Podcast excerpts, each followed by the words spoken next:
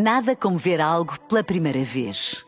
Porque às vezes, quando vemos e revemos, esquecemos-nos de como é bom descobrir o que é novo.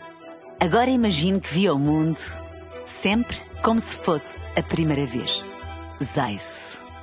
Veja como se fosse a primeira vez. Na rádio, no digital, em podcast. Música para sentir, informação para decidir.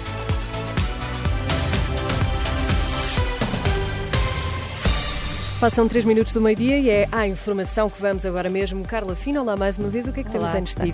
Taxa de desemprego subiu o ano passado, revelam os dados divulgados hoje pelo Instituto Nacional de Estatística. Mais de uma centena de tratores e máquinas agrícolas em marcha lenta. Está em curso o protesto dos agricultores em Vila Real. A começar a edição do meio-dia com Carla Fino na Renascença. A taxa de desemprego subiu para 6,5% em 2023, um aumento de 0,4 pontos percentuais face ao ano 2022. É o que revela o relatório do Instituto Nacional de Estatística, que indica também que a taxa de desemprego de jovens subiu para os 20,3%, mais 1,2 pontos percentuais face ao ano anterior. Em Vila Real, os agricultores estão já em marcha. Protesto promovido pela Confederação Nacional dos Agricultores em defesa de melhores condições para o setor. Olímpia Meiros é a repórter que está no local e que aqui nos vai dar conta da manifestação. É um toque arrebate, é o grito dos agricultores em Vila Real por melhores condições para a agricultura. Rubens da Guiar veio de Vila Pouca porque, porque veio. Eu, eu, eu vim principalmente porque eu faço parte da Associação dos Baldios, da minha aldeia, e está-nos a retirar a área de encabeçamento e, e depois, ao tirar-nos a área, há pessoas que têm muitos animais e não têm área para encabeçamento e automaticamente deixam de receber os subsídios. E, e também vim, e vim por causa da agricultura, que a agricultura eles está, de rastos. Eles só, só nos tiram aquilo que não podem tirar só nos deixam aquilo que não podem tirar. Por isso que a gente está neste grito de revolta. Não sei se, se é- chegará à, à voz da ministra, se não, mas Um grito de revolta em Vila Real que os agricultores querem chegue ao governo. Estão aqui mais de 200 homens da terra e consigo trouxeram 150 tratores e carrinhas agrícolas.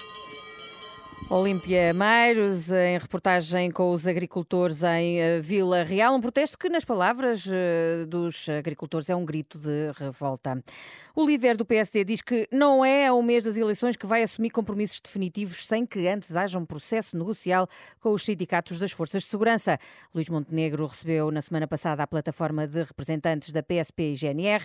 Na altura deixou claro que, se for eleito, esta é uma prioridade. Eu só acho, e, e mantenho isso, que não é eh, nas quatro últimas semanas eh, anteriores às eleições, ou nas cinco últimas semanas anteriores às eleições, que se vão assumir compromissos diretos de forma eh, eh, inequívoca, sem um processo negocial, só porque dá jeito eleitoralmente agradar a este ou, àquele segmento.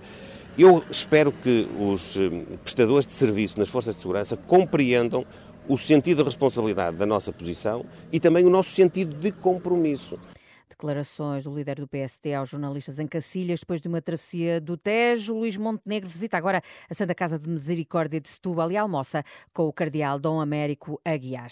As forças de segurança não desarmam e mantêm os protestos. Marcado para amanhã uma concentração na Calçada da Ajuda em Lisboa, a partir das 8 da manhã, frente à sede do Corpo de Intervenção, uma manifestação de solidariedade para com o corpo da PSP que foi extinto depois de apresentar a baixa médica antes do jogo do Benfica com o Gil Vicente. E no pelo menos 22 pessoas morreram e várias ficaram feridas na sequência de duas explosões em vésperas de eleições gerais. Os ataques deram-se em zonas diferentes do país, uma delas perto da fronteira com o Afeganistão.